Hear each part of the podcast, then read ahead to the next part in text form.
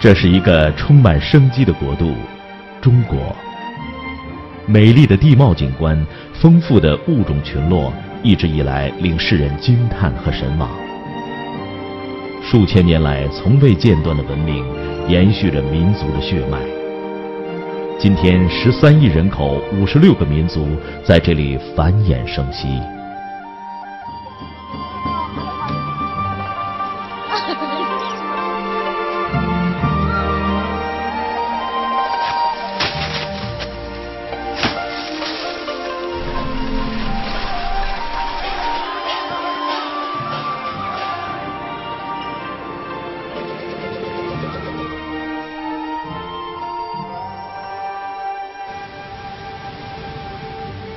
这里有世界海拔最高的山峰，无边的沙海，从大漠深处延伸到冰雪极地，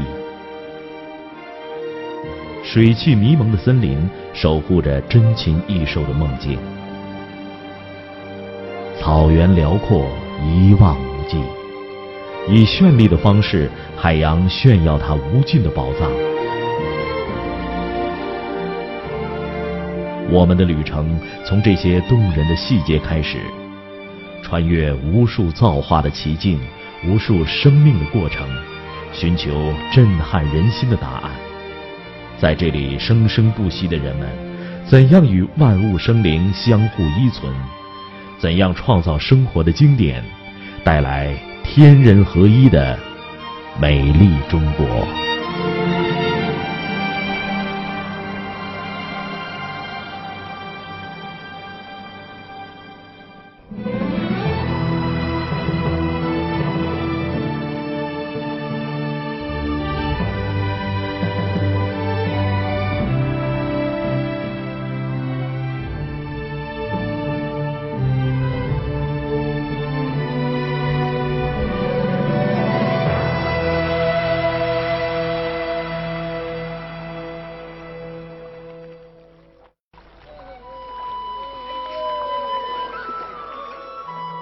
中国南方的漓江，这样的场景已延续了上千年。新一天的劳作，总是伴着拂晓时的渔火。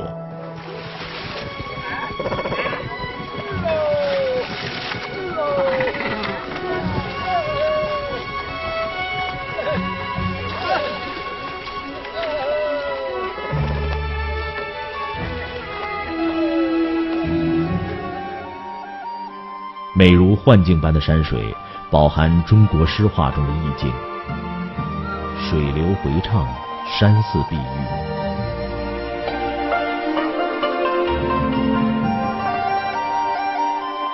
这是温润的南方，连绵的山脉与水系，谱写出庞大的自然乐章。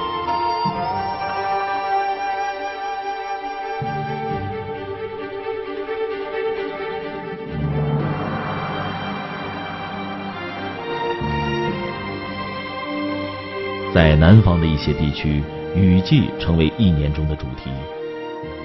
多达二百五十天的降雨，延伸出无数湖沼和湿地。在长江冲积平原上，黑尾圣玉正在泥里搜寻着食物。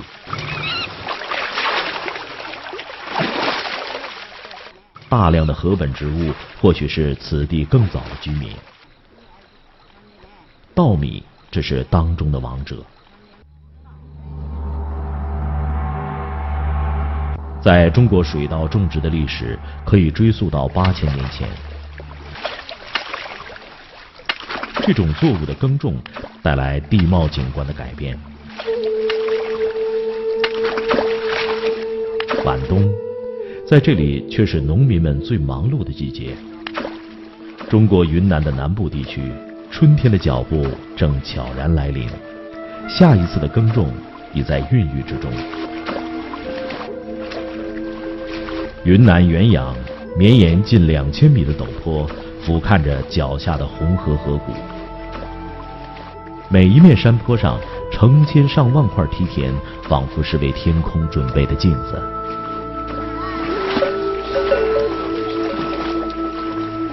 元阳的梯田也许是世界上最古老的人造梯田。传统的农具、原始的耕种方式，更像是农民与祖先之间的一次通灵。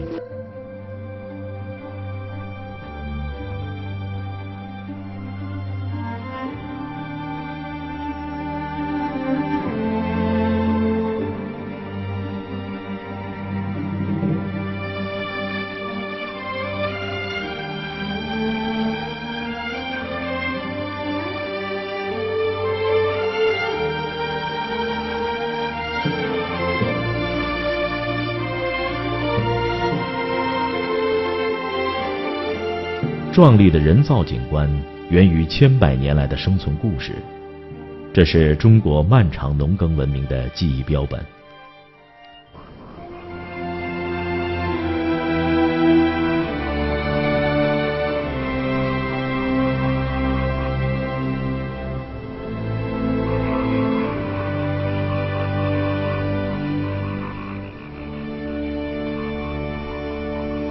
夜幕降临。古老的仪式开始了。现在正是交配的季节，水田中花生一片，雄蛙开始争相鸣叫，以吸引雌蛙的注意。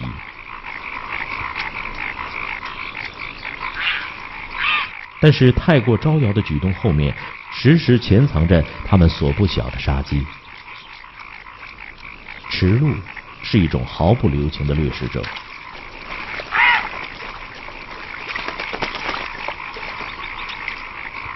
即便是在水田中央，驰鹿也能凭着尖喙利爪抢夺到食物。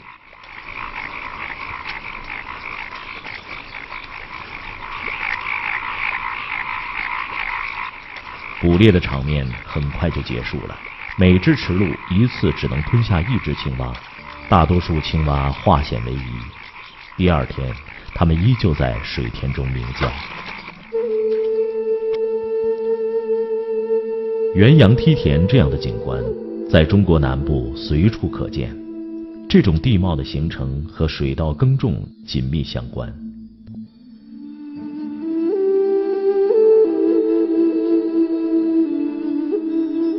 在群峦叠嶂的贵州山区，当地的苗族延续着独特的稻作文化。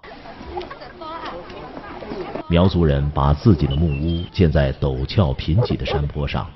而将每一寸肥沃的土地都用来耕种水稻。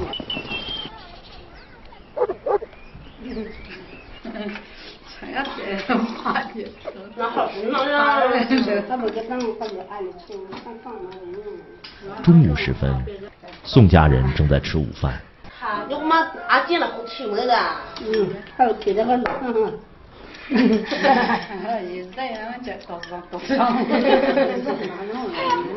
饭菜的香味儿和家人的闲聊，并不能引起爷爷的关注。他似乎在思考另一些重要的事情。春天是种稻的季节，理想的播种时间取决于当年的气候。准确选择播种时间的诀窍是一个秘密。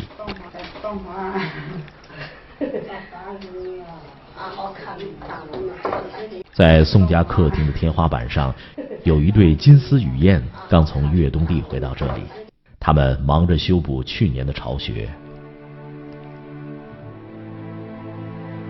在苗寨，燕子被赋予了独特的象征意义，当中也藏匿着种植的秘密。